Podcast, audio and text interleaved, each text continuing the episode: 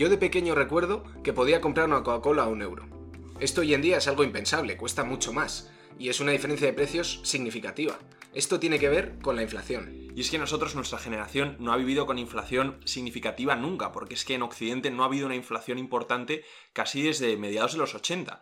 Entonces, eh, ahora que la inflación vuelve a nuestras vidas, vuelve a nuestras economías, eh, vamos a ver cómo podemos eh, entenderla. Y por eso hoy os traemos aquí a Jaime Vargas, un compañero nuestro, que nos va a explicar de qué va la inflación, qué significa. Cuéntanos un poco, Jaime. Hola, ¿qué tal? Voy a hacer una explicación en dos bloques. Primero hablaré sobre la teoría, teoría económica básica de en qué consiste la inflación, y después me referiré al momento actual en el que vivimos y qué expectativas hay a futuro. Destacar simplemente que esto es un análisis bastante conceptual, simple, para que lo entendamos todos, y que todos los datos que iré mencionando poco a poco vienen y proceden de fuentes fiables como el Federal Reserve americano o el Banco Central Europeo. Nos fiamos, nos fiamos, desde luego. Entonces, Jaime, vamos a empezar por mm, lo básico. ¿Qué es la inflación? Antes de nada, y antes de explicar qué es la inflación, creo que es importante hacer la diferencia entre la riqueza y el dinero. Ya lo decía Adam Smith en el siglo XVIII, que en el lenguaje común los seres humanos tendemos a utilizar la riqueza y el dinero como sinónimos. Pero esto es un error que por mucho que parezca obvio, sigue dentro de nuestra cabeza. Os pongo un ejemplo. Eh, Neil Ferguson, en The Ascent of Money, un libro que por cierto recomiendo muchísimo, explica que la ruina del imperio español viene del descubrimiento de metales preciosos en América. Y podemos pensar, pero ¿cómo puede ser esto, no? Si se supone que seremos más ricos cuantos más metales preciosos tengamos, cuanto más plata y oro tengamos. Pues resultó que el envío a la península constante de plata y de oro, lo único que produjo fue un aumento de, precio en los bienes y servicios, tanto en España como en Europa. Y esto fue recogido por uno de los primeros economistas de la historia, que fue Martín de Azpilicueta, de la Escuela de Salamanca, y que podríamos considerarlo un precursor de la teoría cuantitativa del dinero. Pero, ¿qué es esto de la inflación? La inflación, la definición de la inflación es el aumento generalizado y sostenido de los precios de bienes y servicios en un país o una zona, por ejemplo la zona euro, en un periodo de tiempo sostenido. Normalmente se mide un año.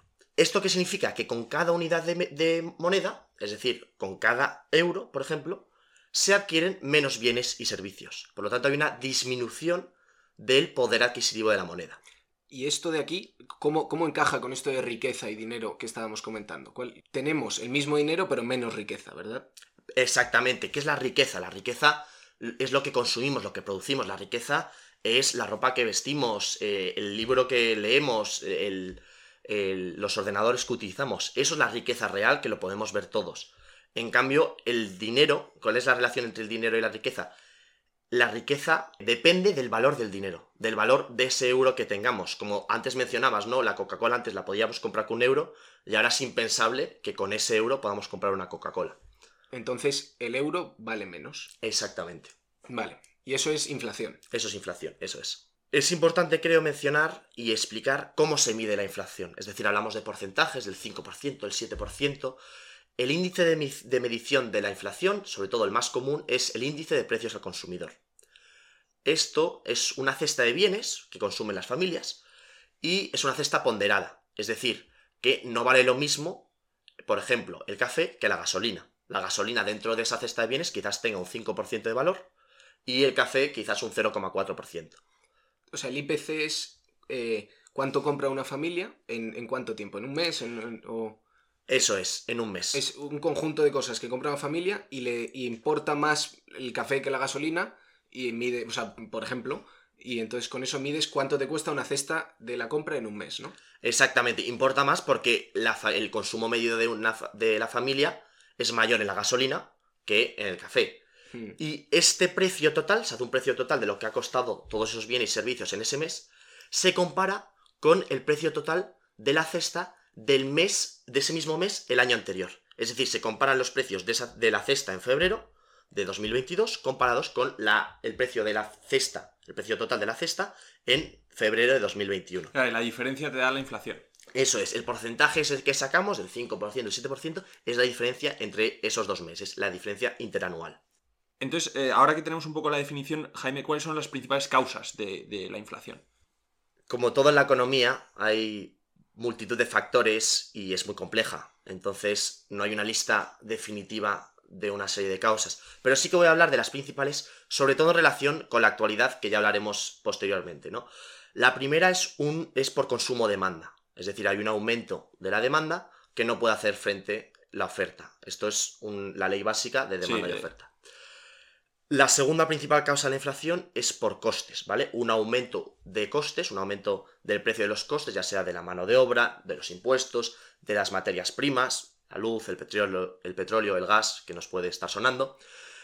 Otra tercera causa de la inflación es la denominada inflación autoconstruida, es decir, aquella en la que los empresarios o en general la economía prevé que va a haber un aumento de precios y por lo tanto ya se ajustan esos precios antes de que haya ese aumento de precios. Por lo tanto, es un círculo vicioso, que, vicioso que se van poco a poco aumentando los precios. Y la cuarta, y está muy relacionada con esta tercera, es la, la, generada, la inflación generada por expectativas de inflación. Y esto ya no se refiere a los precios, sino al aumento de los salarios. Podríamos decir que esto es una inflación de segunda ronda, que dicen. ¿Qué ocurre? Que hay una expectativa de, inflación a futuro, de subida de precios y por lo tanto los salarios se compensan y también se aumentan los salarios. Y esto al final es un círculo vicioso, lo que decías Nico, que poco a poco va aumentando la inflación. Es lo que en, inglés se llama el wage price spiral, que poco a poco va aumentando. Y por último, y el, la quinta gran, gran causa de la inflación es el aumento de la base monetaria. ¿Qué es esto de la base monetaria? Nos podemos preguntar. Es la cantidad de dinero en una economía la cantidad de dinero en circulación. Pero esto no es tan sencillo como que se imprimen más billetes. Aquí tendrá también sus ramificaciones. Eso es. Eh, esto es bastante complejo y lo vamos a explicar de una manera sencilla. Creo que hay que hacer referencia antes de nada a la teoría cuantitativa del dinero, que explica las causas de la inflación relacionando la masa monetaria con la subida de precios. Y hay una correlación muy fuerte, a través de numerosos estudios de esta teoría cuantitativa, en la que a medida que hay más masa monetaria, hay mayor inflación. Y hablamos incluso de una correlación del 0,7, para aquellos que, que hayáis estudiado estadísticas, bastante fuerte, ¿no? Decía Milton Friedman que la inflación es siempre y en todos los lados un fenómeno monetario. Y hay una relación entre esas décadas donde ha habido un crecimiento de la base monetaria, ha, ha causado décadas de inflación. Entonces, un poco para hacerme la idea, la correlación está muy fuerte que estás diciendo, que el número de correlaciones, cuanto más cercano a uno, es que más se parecen ambas cosas. Eh, lo que está diciendo es que si aumenta la base monetaria, la cantidad de dinero que hay en circulación, aumenta los precios y esta relación es muy fuerte. O sea que se da muchas veces y, de manera muy clara. Eso es, aunque ya veremos que, no, es tan claro y tan sencillo como parece. Ahora lo explicaré bien. Pero entonces, e, el, exactamente el aumento de la base monetaria, el, imprimir billetes, ¿cómo se da? Claro, quizás todos tenemos esa imagen del gobierno imprimiendo billetes. Claro, dando la máquina, imprimiendo billetes. Esto hoy en día es bastante más complejo. Los gobiernos, en su momento, cedieron esas competencias de la política monetaria a los bancos centrales. En concreto, ya hablaremos sobre todo del Banco Central Europeo y del Federal Reserve americano que son totalmente independientes de los gobiernos y están elegidos, bueno, por ejemplo, en el caso de la Unión Europea, están elegidos por los Estados miembros como una institución más dentro de la Unión Europea. ¿Y cómo hace el Banco Central para aumentar esa base monetaria o, de, o reducirla? Es decir, ¿cómo consigue inyectar dinero en la economía? Lo que podríamos decir, imprimir billetes o al contrario, retirar esos billetes. A través, y de, explicado de manera simplificada, de tres instrumentos principales. Lo primero, operaciones de mercado abierto. ¿En qué consiste esto? En la compraventa de bonos estatales. Si yo quiero aumentar el dinero que hay en la economía, compro más bonos estatales. Y esto es pagar dinero a los estados y los estados te, dan un papel y que luego tú ese dinero se lo vas devolviendo. Eso es, eso es particular. En el mm. caso del, del Banco Central, lo que está haciendo es eso, es comprar bonos estatales. Y entonces estás sacando dinero él del Banco Central y dándoselo a los estados. Exactamente, estás generando, estás creando un apunte contable, un dinero que antes no existía, que lo estás metiendo y lo estás inyectando en la economía. El segundo instrumento que se utiliza es que el Banco Central, en el fondo, es banco de bancos, porque los bancos eh, comerciales se financian a través del Banco Central, con una serie de préstamos. Lo importante aquí es el tipo de interés, que es el porcentaje al que el Banco Central presta el dinero a los bancos comerciales. Es como el precio del dinero. Exacto. Entonces, si el Banco Central quiere aumentar la cantidad de dinero que hay en la economía, bajará las tasas de interés. Si, lo, si quiere reducirlo, si quiere reducir esa base monetaria, aumentará las tasas de interés para que no haya tantos préstamos, los bancos no pidan tanta financiación y no haya tanto dinero en la economía. Y luego el tercer gran instrumento es el encaje bancario. El Banco Central exige una serie de reservas que tienen que tener los bancos para hacer frente después a, sus eh, acreedores, etc. Y, y poder gestionar los depósitos. Entonces, cuanto mayor sea ese nivel de reservas exigido, menos dinero habrá en la economía, menos dinero habrá entre los consumidores y entre las empresas. Y en cambio, cuanto menor sea ese nivel de reservas, más dinero habrá la economía. Porque entonces lo pueden, o sea, si el nivel de reservas es menor, significa que puedo prestar más. Exactamente. Y aquí creo que es importante enfatizar, enfatizar el rol que tienen los bancos al ser creadores del dinero. Muchas veces hablamos solo del Banco Central, pero los bancos son los principales creadores del dinero. ¿Por qué? Porque hay una cosa que se llama el multiplicador monetario. Entonces, el Banco Central ha conseguido inyectar más dinero en la economía, a través de préstamos, a través de operaciones de mercado abierto, etc. Os voy a poner un ejemplo. Imaginaos que Juan tiene un depósito en un banco, es decir, tiene guardado dinero en su banco y tiene a lo mejor 1.000 euros en el banco. Hay un encaje bancario, es decir, os acordáis el límite que se pone a los bancos de, reserva legal del 10%. Y por lo tanto el banco, con esos 1.000 que, que ha metido Juan, saca el 90% para poder prestárselos a otras personas. Después se lo presta, por ejemplo, los 900 se los presta a Marta. Otra vez de esos 900 que Marta utiliza, utiliza, eh, reserva el 10% de reserva legal y los 810 restantes se los presta a Pepe. Así sucesivamente. Entonces, poco a poco, veis que se está creando dinero en la economía. Sí, porque de los 1000 que tenía Juan, Marta tiene 900 y el siguiente tiene 810. Eso es. Entonces, 1000 euros se han convertido en mucho más.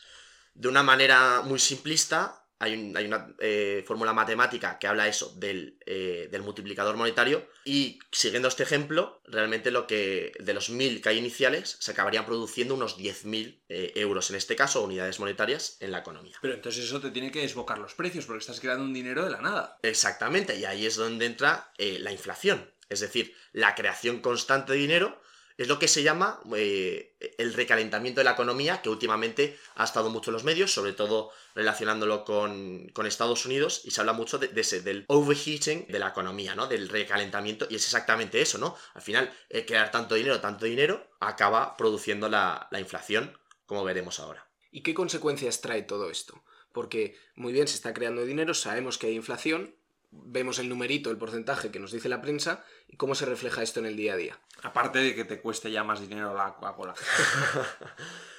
Hay una frase muy típica que es que con la inflación seremos más pobres. Esta frase hay que cogerla un poco con pinzas, ¿no? Dependerá el que seamos más pobres o no si suben los salarios. Otra vez, el dinero no siempre está totalmente relacionado con la riqueza. Hay que hablar del valor del dinero. Explica muy bien Hazlitt, de la Escuela Austriaca de Economía, que la inflación lo que produce es que a corto plazo hay unos beneficiados. ¿Quiénes son estos beneficiados? Por ejemplo, el Banco Central, al inyectar dinero en la economía, hay unos que en un principio tienen más dinero. Y por lo tanto, comparado con los precios actuales, son más ricos. Porque como que no se da cuenta todo el mundo de que ese dinero está. Eso es, no se han ajustado los precios a esa inyección de dinero.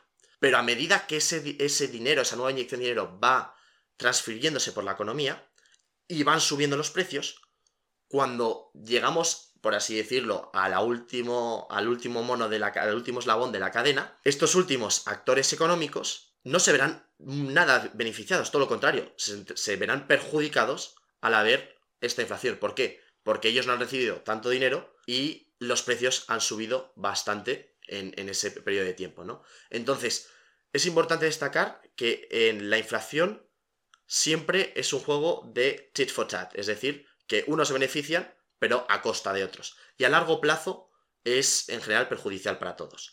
Otros, eh, otras consecuencias negativas, eh, podemos hablar de los costes de menú, que es el cambiar precios constantemente, que eso requiere un coste. Hay una mayor variabilidad, porque tienes que estar todo el rato ajustando precios, esto afecta a las ventas a nivel microeconómico, a nivel empresarial.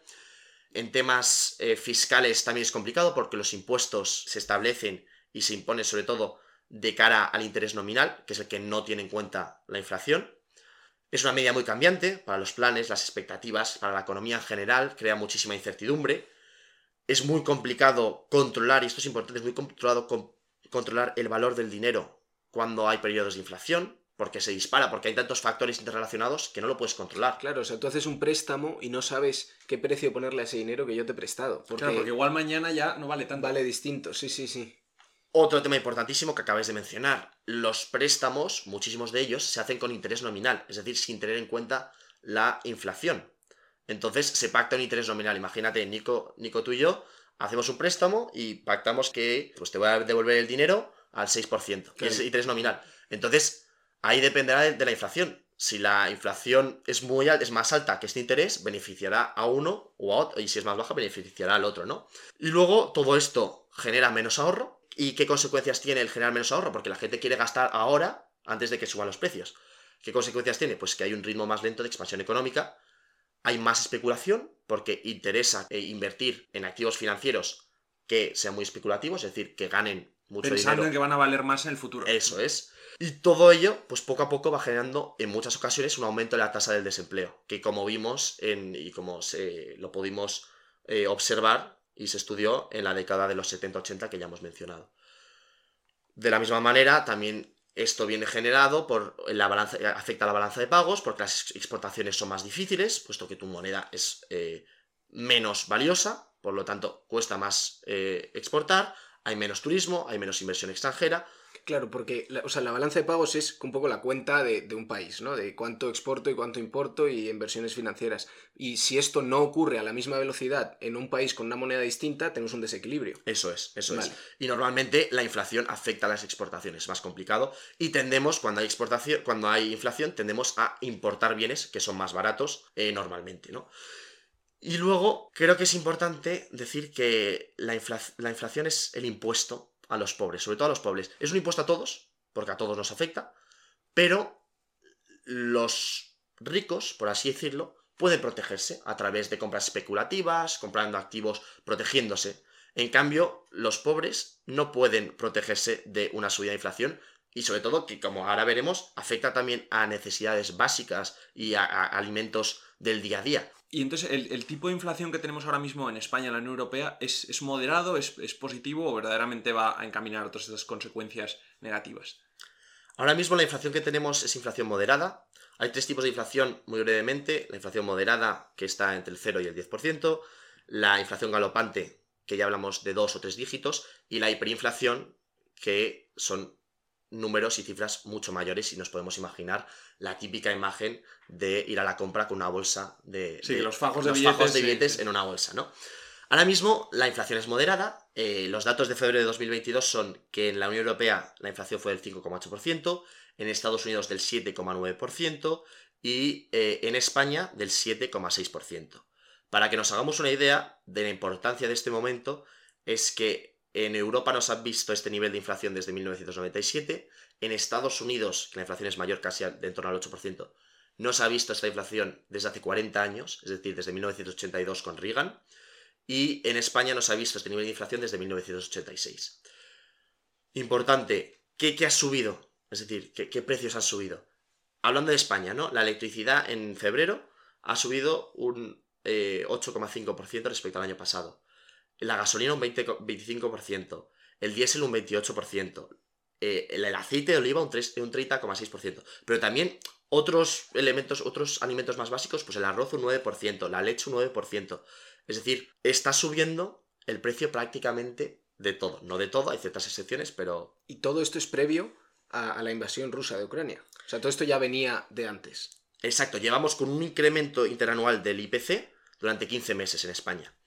Y llevamos estos últimos tres meses de un incremento superior al 6%, que ya estamos hablando de una inflación considerable. ¿Cuáles son las causas de todo esto? Es decir, ¿por qué tenemos una subida de precios ya anterior a la guerra de Ucrania? Para empezar, la pandemia. ¿De acuerdo? Los bancos centrales reaccionaron ante la pandemia inyectando dinero en la economía. Es decir, los el programa de recuperación económica de la que hablasteis el otro día, los famosos fondos, los famosos fondos vienen financiados también por la compra del Banco Central de eh, bonos estatales las tasas de interés están en mínimos históricos, ¿de acuerdo? Para favorecer la inyección en la economía. ¿Por qué? Porque ha prevalecido en la recuperación económica a una posible inflación. Y con una tasa de interés baja puedes pedir préstamos más fácil y entonces esto facilita la generación de dinero esta que explicabas. Exacto.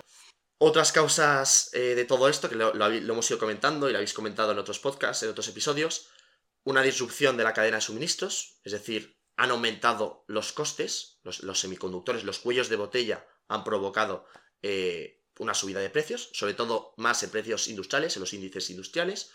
La crisis energética, de la que ya hablasteis, supone un shock a la oferta brutal. Y ya hemos visto que, bueno, en esta transición energética que, estamos viviendo, han subido los precios bueno, considerablemente y de manera eh, muy escalonada, tanto del gas, del petróleo, etc. Luego en Estados Unidos, además, no en, Europa, pero en Estados Unidos ha habido una subida de salarios. ¿Os acordáis del círculo vicioso del que hemos hablado? De que ante una expectativa de inflación subimos los salarios y por lo tanto se sube la inflación, sube La inflación también. Entonces, eh, sube los precios. Entonces, sí que ha habido esa subida de salarios. ¿Y tú crees, Jaime, que, en los próximos meses, eh, continuando la guerra a Ucrania y tal, eh, podemos llegar a una inflación superior al 10%, que ya sea una inflación galopante? Para empezar, la guerra de Ucrania ha conseguido que eh, se esperaba una inflación en, Europa, eso era obvio, lo hemos comentado, pero no se esperaba que viniera, acompañado de la guerra. Y ahora mismo la guerra no es, llevamos pocas semanas, pero hay que ver qué cuáles son las expectativas y cómo se va a desarrollar esta guerra. No, no, la guerra se, va a extender en el tiempo, no se va a acabar en este No, no, no, no lo creo ni mucho menos. Pero para empezar, y, yendo un poco a datos, la, la guerra de Ucrania lo que ha provocado es una disrupción de materias primas, entre ellas el petróleo, ¿de acuerdo?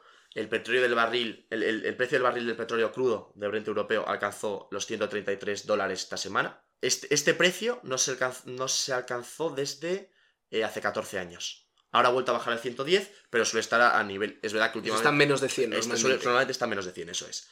Y no solo el petróleo, que ya sabemos que eh, Rusia exporta un, un, décimo del petróleo mundial, sino también del gas, como hemos visto, o incluso del trigo. Ucrania es el granero, granero de Europa, es eh, la séptima economía productora de, trigo en Europa y ahora mismo el precio del trigo también se ha encarecido muchísimo. Entonces, estas son las consecuencias a cortísimo plazo de la guerra de Ucrania, pero no sabemos qué va a ocurrir al futuro. Y hablando un poco más del petróleo, sí que hay ciertos paralelismos con la guerra de Yom Kippur, en el que hubo una, un embargo de exportación, que dejaron de exportar los países árabes por el conflicto con Israel dejaron de exportar petróleo a Occidente y por lo tanto se eh, encareció el precio del, petróleo de una manera eh, disparatada y eso produjo una inflación que nos acompañó durante la década de los 70. ¿Y tú crees que ahora esta inflación nos va a acompañar muchísimo más tiempo? A mí hay una frase que me gusta mucho, que de John Kenneth Galbraith, que dice que the only function of economic forecasting is to make astrology look respectable. Es decir... Hacer a la astrología respetable. Eso es, que, realmente el predecir lo que va a ocurrir en, la economía futuro es muy complejo porque la economía en sí es muy compleja porque hay tantos factores que es imposible predecirlo. Pero, pese a esto, hay como varias teorías. Unos que opinan que esta inflación va a ser temporal, aunque estos últimos meses, y ahora más con la guerra de Ucrania, lo que están diciendo es que la inflación va a ser elevada durante este año y que ya a finales de este año, principios de 2023, poco a poco se va a ir remitiendo esta intensidad, pero claro, todo esto depende del conflicto con, Rusia. Por el otro lado, están los que opinan que no, que esta inflación va a ser más prolongada. Esto se puede ver en eh, los índices de inflación a 5 años, ¿de acuerdo? En, por ejemplo, en el Reino Unido ya se dice que la inflación a 5 años, de aquí a 5 años, la media va a ser de 5,1%, que ya es elevado. En Estados Unidos se hablaba del 2,5%, pero justo antes de lo de Ucrania era solo el 2,1%. Es decir, todas estas perspectivas y expectativas de la inflación poco a poco están aumentando. Claramente hay tantos factores en juego, especialmente lo de la guerra de Ucrania, que es muy complicado de predecir.